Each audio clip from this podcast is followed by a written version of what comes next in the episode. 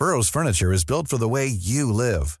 From ensuring easy assembly and disassembly to honoring highly requested new colors for their award-winning seating, they always have their customers in mind. Their modular seating is made out of durable materials to last and grow with you. And with Burrow, you always get fast, free shipping. Get up to 60% off during Burrow's Memorial Day sale at burrow.com slash ACAST. That's burrow.com slash ACAST.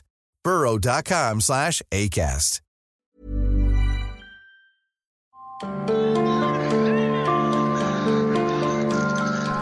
El pasado 3 de agosto se suscitó un tiroteo en Estados Unidos en una tienda de Walmart, justamente en El Paso, Texas. El responsable, un joven de 21 años que fue vinculado con un movimiento supremacista, un movimiento que ha ido en aumento desde la llegada del presidente Donald Trump. Las claves del mundo. El contexto internacional en Podcast OM. Hola, ¿qué tal? Bienvenidos una vez más a nuestro podcast Las claves del mundo. Me da gusto saludarlos. Me acompaña, como siempre, el titular de este espacio, Víctor Hugo Rico, editor de la sección de Mundo, y su servidor, Yair Soto, coeditor de la misma sección. Hola, Víctor. Hola, Yair. Es un tema muy sensible el que vamos a tocar hoy.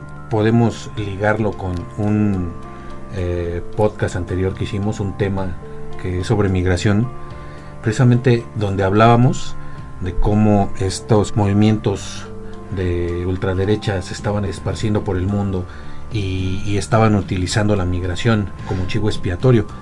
Estos movimientos eh, supremacistas, extremistas, nacionalistas estaban resurgiendo en todo el mundo con gobiernos precisamente ultranacionalistas y cómo estaban usando la migración como chivo expiatorio, como fuente de votos.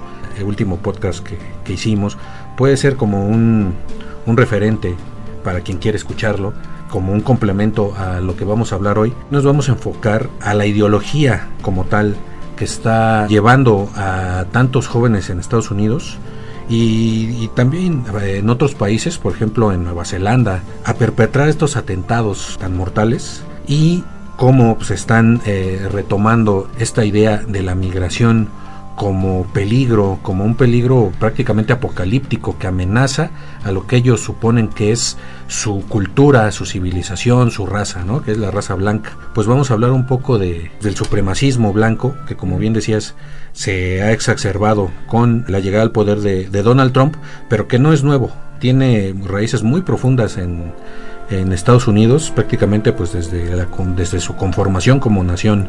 ¿no? Sí, es, es, necesario entender un poquito la historia del supremacismo y qué es el supremacismo. Como dices, esto es remontarse a la historia. ¿Cómo nace este supremacismo? Pues prácticamente con la, los derechos que se le empezaron a imponer a la gente de raza negra. Esto después de la guerra de secesión en Estados Unidos.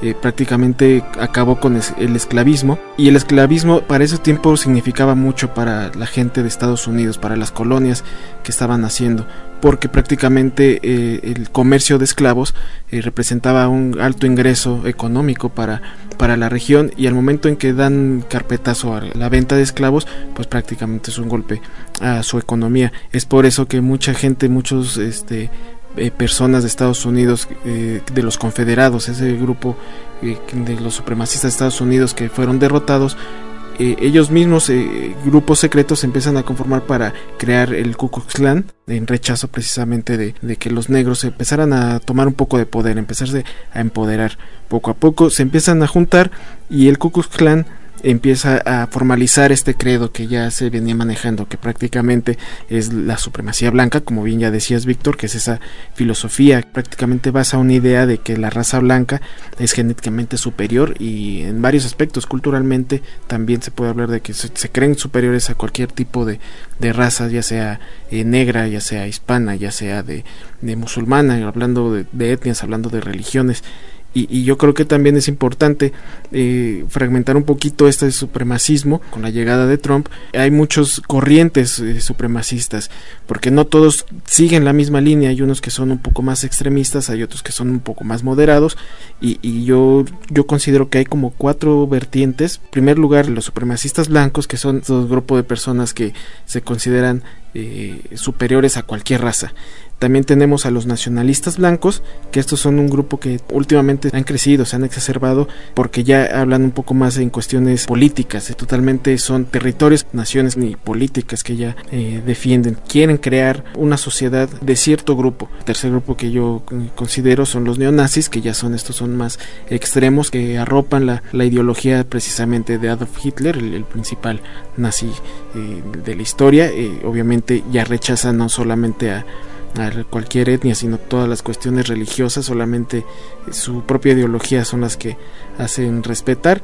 Y una corriente también, la cuarta, que es como la, contemporánea, eh, es este movimiento que se hace llamar alt-right. Prácticamente nació con la llegada de Donald Trump, que son sus simpatizantes que están defendiendo toda la ideología que Trump está este, fomentando. Sí, bueno, digamos que el Ku Klux Klan es el papá de todos estos, este, estas corrientes que dices nació en 1865 el Ku Klux Klan, pero ha tenido sus altas y bajas, un tiempo desapareció, ha vuelto a surgir, se ha metido en, muchos problemas hasta legales.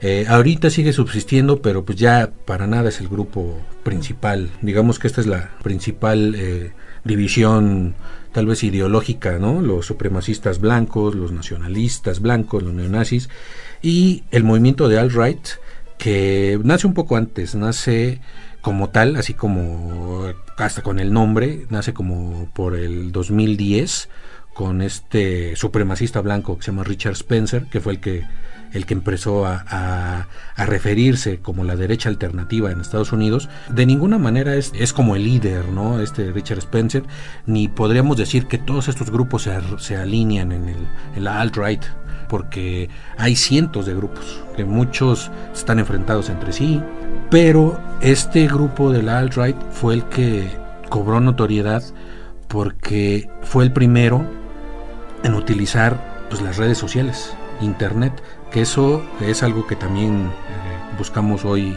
explicar, cómo ha sido el internet la fuente, el motor fundamental para esparcir el nacionalismo blanco, el supremacismo blanco y las teorías que han venido aparejadas, ¿no? Alt-right, eh, los primeros grupos que empiezan a usar internet para difundir su mensaje, pero también digamos que quisieron meterle un poco de sofisticación. Veían a estos grupos tipo Ku Klux Klan, estos grupos anteriores a ellos, eh, los neonazis, no como ideología, pero como su forma de, de expresión, su forma de moverse, ya era como algo anquilosado. Entonces ellos utilizan internet y sobre todo empiezan a utilizar la ironía, la burla para atacar, ¿no? Esto, eh, pues lo vemos ahorita, no sé, con los memes, por ejemplo, es la forma primordial de comunicación ahorita en las redes sociales.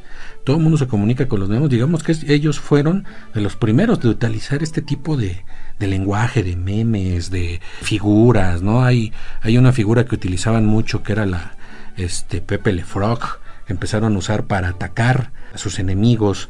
Esto les empezó a crear muchos adeptos, sobre todo entre los jóvenes, entre los adolescentes y jóvenes.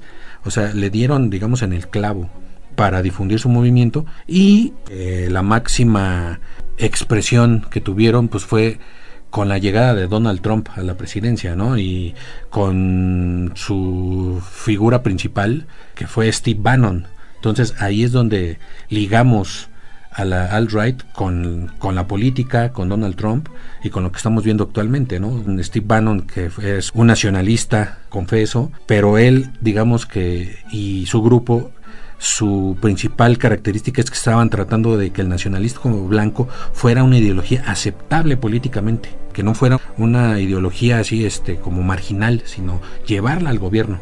Entonces, para esto, pues su principal medio de comunicación fue Breitbart, que es una revista muy influyente o que fue muy influyente anterior a la llegada de Donald Trump aunque después pues cayó en desgracia vano, fue eh, despedido y insultado por Donald Trump, todos los fondos le fueron cortados por estos multimillonarios Mercer, que eran los que lo financiaban, pero Bannon pues no se ha quedado ahí, ha seguido haciendo su lucha nacionalista por toda Europa, pero en Estados Unidos dejó la semilla de, de, la alt-right, o fue la principal figura de la alt-right, y luego llegó los eventos de Charlottesville en, en Virginia, que fue como el inicio del declive del alt-right por, por las formas, ¿no? Por el, pues por el atentado, ¿no? Porque ellos organizaron este atentado contra grupos antifascistas que estaban protestando en Charlottesville. Llega un, un supremacista blanco en carro y arrolla a buena parte de, de la multitud que estaba manifestándose. Esta este, manifestación que era contra una manifestación de supremacistas blancos que había organizado Alt-Right de Richard Spencer. A raíz de este acontecimiento, pues la Alt-Right empezó con, su declive porque Donald Trump se, como que se quiso deslindar, pero lo importante es que no quiso criminalizar o no quiso señalar a la derecha alternativa, al supremacismo blanco, como los causantes de, de, esa tragedia, ¿no? O sea, él dijo en ese momento, para mí en las dos partes hay gente buena. Oh my God, badly hurt, badly hurt. We need paramedics right now. Holy shit, the car just drove into people, causing a multi-chain accident. Entonces, esa fue así como una, una de las inflexiones del movimiento supremacista blanco en la época contemporánea, ¿no? En, la época reciente.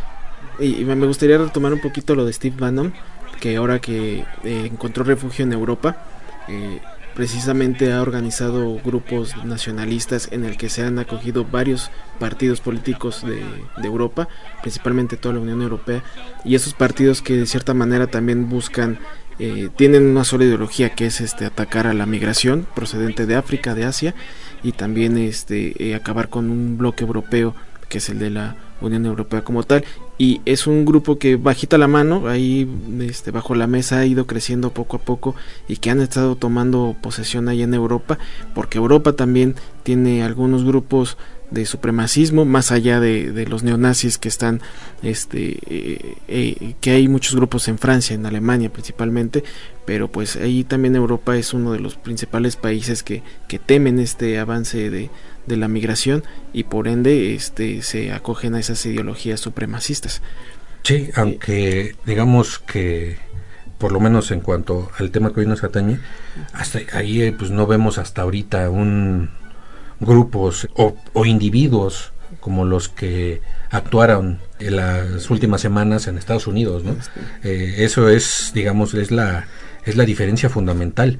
Y eh, ahí es donde entra desde la eh, difusión por Internet, entra esta importancia de, de, la llegada de Donald Trump a la presidencia, porque a pesar de, de el declive político de la alt-right, como tal, o sea, hay como un, una, este, se, y, en general de la, eh, del supremacismo blanco, de los grupos supremacistas, hubo un retraimiento, dieron un paso atrás, porque esta matanza de Charlottesville, pues los puso en el ojo, Entonces, pero lo, ahora lo que estamos viendo ah, este, es una es un cambio de, de estrategia, ¿no? De, los supremacistas blancos ya no ya no es el, el hacer manifestaciones, el hacer manchas, ¿no? Ya es como un trabajo más subterráneo, pero siguen manifestándose. La gran tragedia de, sobre todo la de eh, la matanza del Paso, creo que ahorita es el punto de inflexión, es el punto de quiebre del supremacismo blanco, ¿no? Porque por lo menos desde el punto de vista de México es la primera vez que que se lleva a cabo un tiroteo de estas características apuntando hacia los hispanos.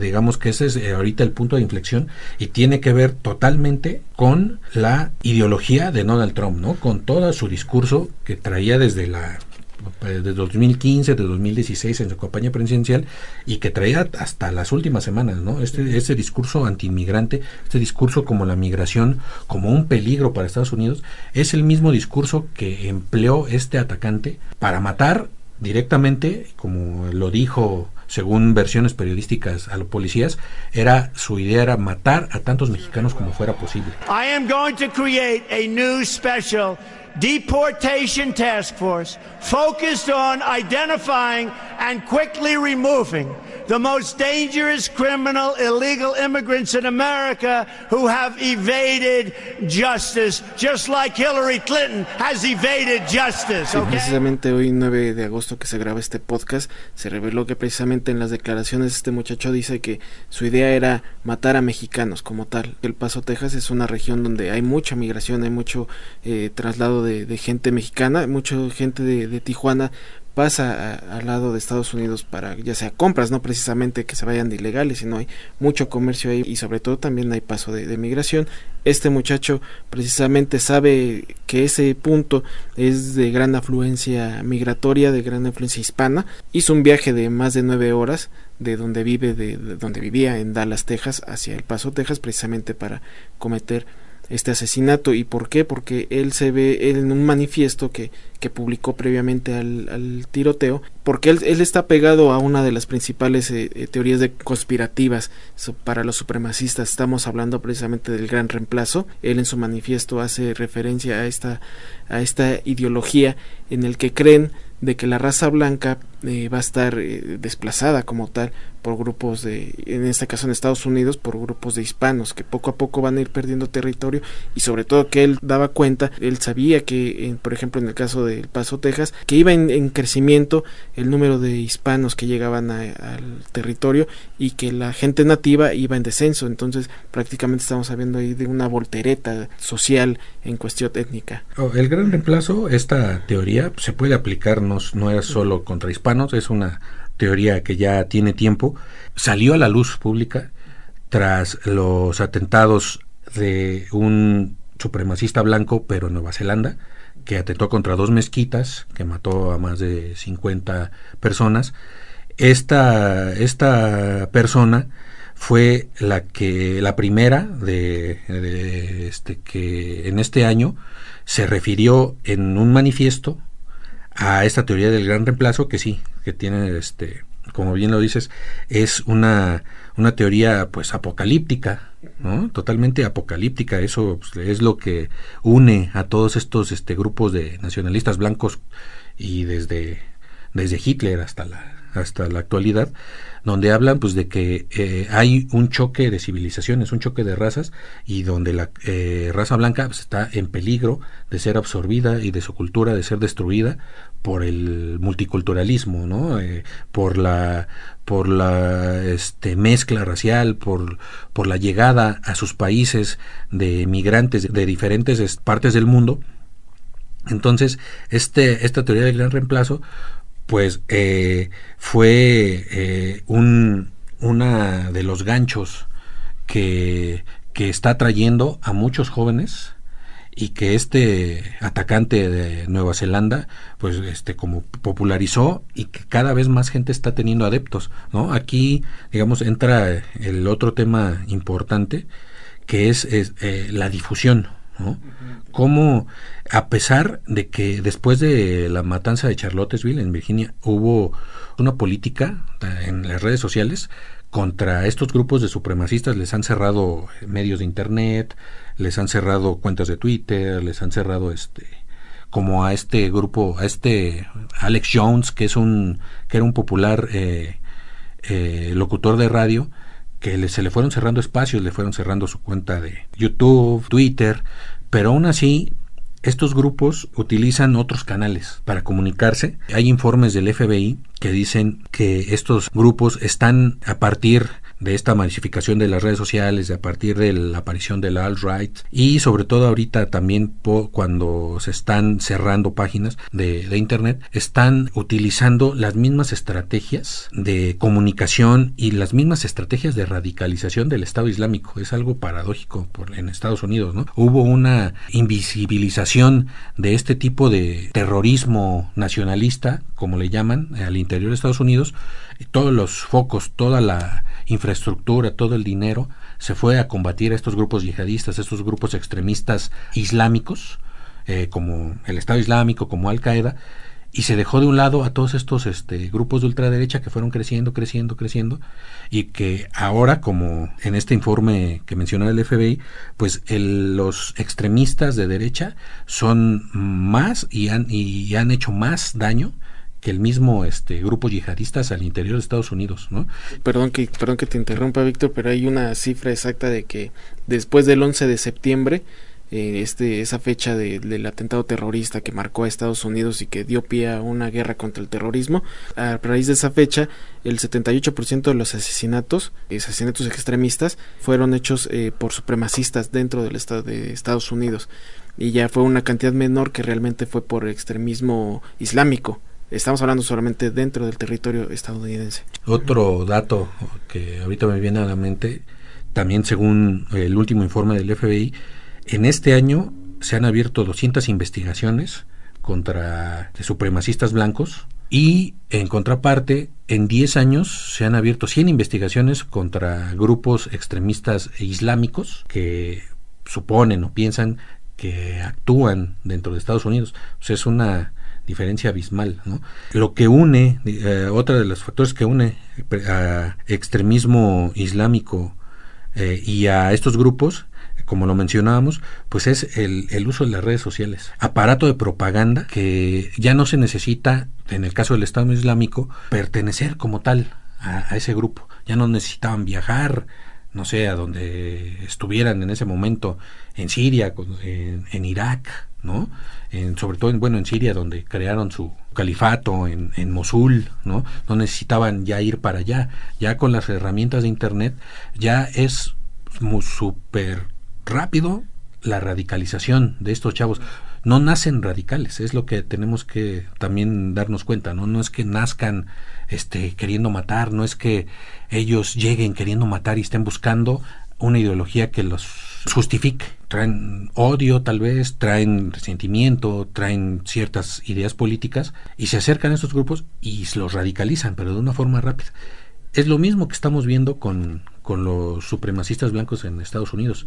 Ya eh, es eh, a través de, de chats, eh, de páginas de internet como primero 4chan, después cerraron 4chan y ahora aparece otra que se llama 8chan, que son chats donde se debaten ideas extremistas, donde se debaten ideas de supremacistas blancas y pues mm, se supone que es una una radicalización este, individual, aunque bien no sabemos si ahí hay una mano que esté también metiéndose ahí para difundir esas ideas y, radicalizarlos, ¿no?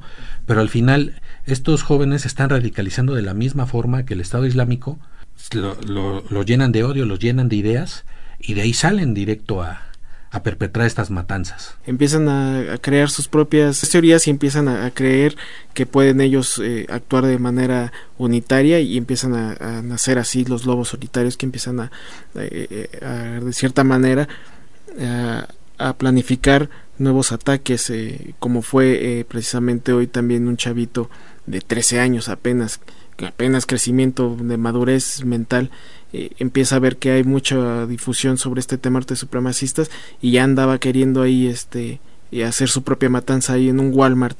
Eso también hoy 9 de agosto se suscitó. Entonces así como este chavito hay miles de personas más que buscan acogimiento en algunos foros y algunas ideologías. Pues lo que también mencionan las autoridades que precisamente estos lobos solitarios son más difíciles de detectar.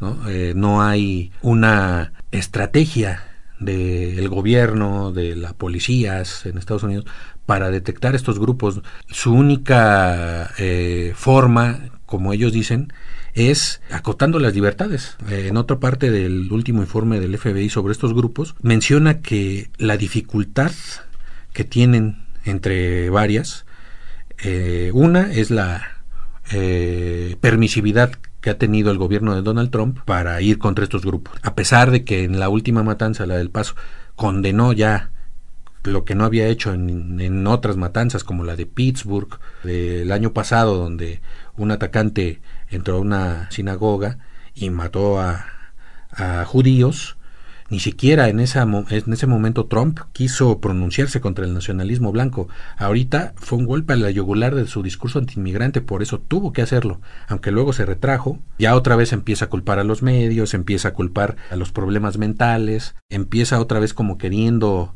esconder esta idea este, de supremacismo. Incluso los videojuegos, no ha querido tomar al toro por los cuernos, esto es lo que dice el FBI. Otra de la, de la eh, de las razones que esgrime el FBI para no poder ir contra estos grupos o contra estos individuos es la libertad de expresión. Esto me parece pues un tema también digno de, un mayor debate, es hasta peligroso el, el, el que el FBI se refiera en esos términos, eh, porque menciona que en, eh, en, en, el extranjero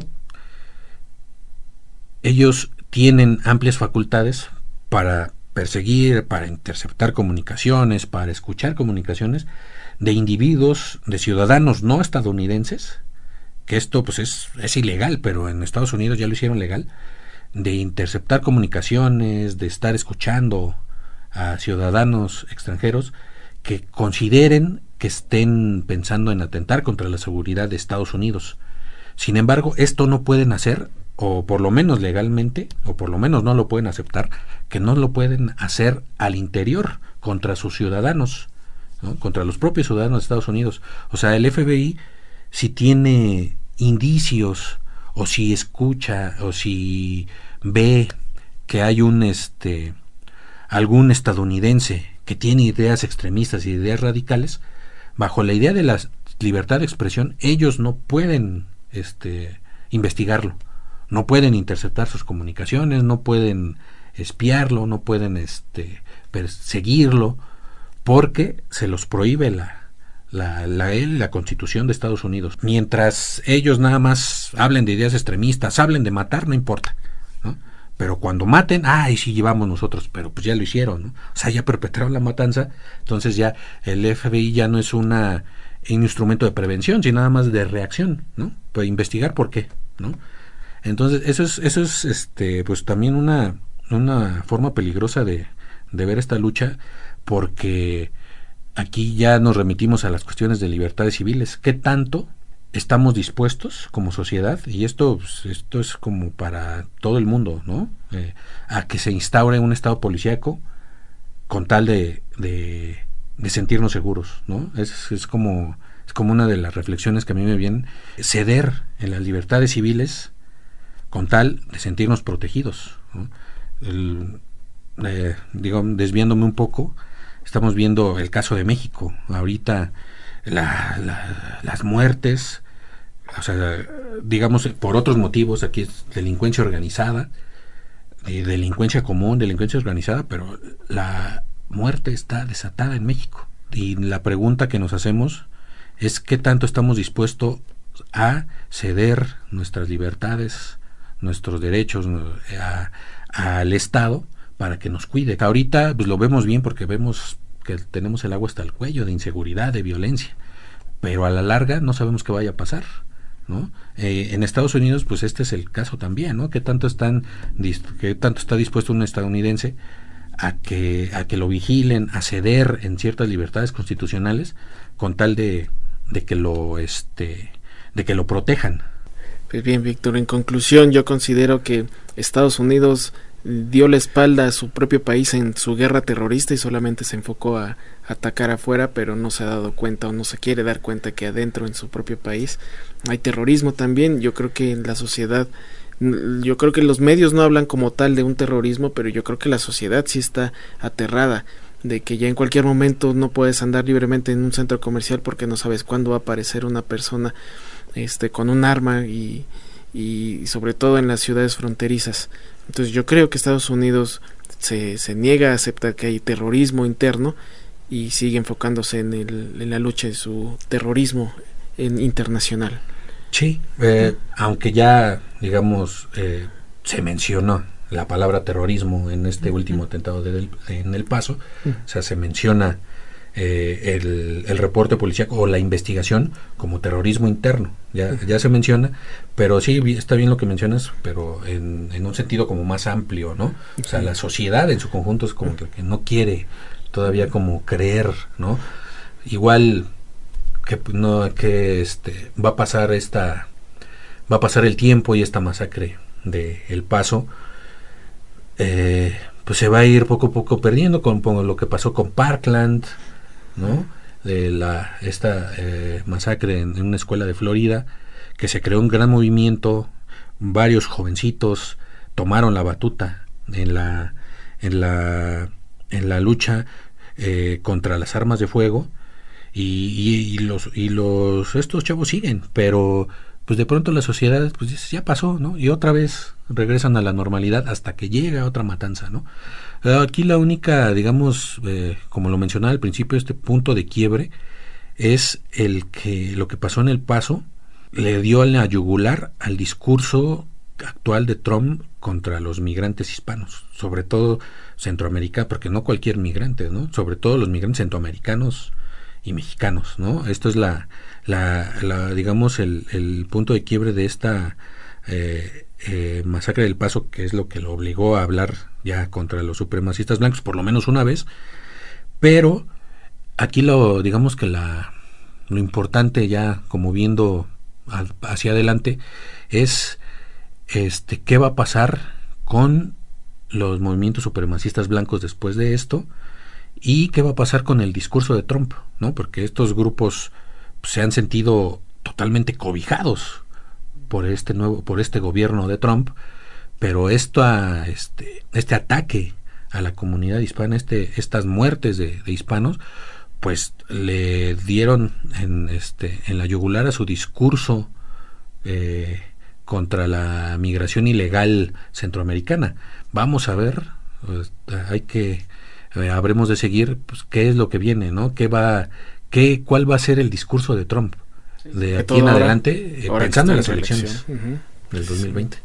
Les agradecemos una vez más que nos hayan acompañado en nuestro podcast Las Claves del Mundo. Los invitamos a que nos sigan a través de las plataformas de podcast como Spotify, ahí nos pueden encontrar como Las Claves del Mundo. También en Apple Podcast, en Google Podcast como Podcasts OM. Ahí pueden encontrar una variedad que le ofrece nuestra casa editorial mexicana, tal cual como el caso de nuestro podcast que recomendamos en medio de todos los medios con Alejandro Jiménez, un podcast de periodistas para periodistas donde usted podrá escuchar análisis, entrevistas sobre cualquier medio de comunicación. Les agradecemos una vez más, muchas gracias Víctor. Yair, nos vemos la próxima semana. semana. Hasta luego. Si tienes alguna sugerencia, queja o comentario, puedes enviarlo a podcast.om.com.mx.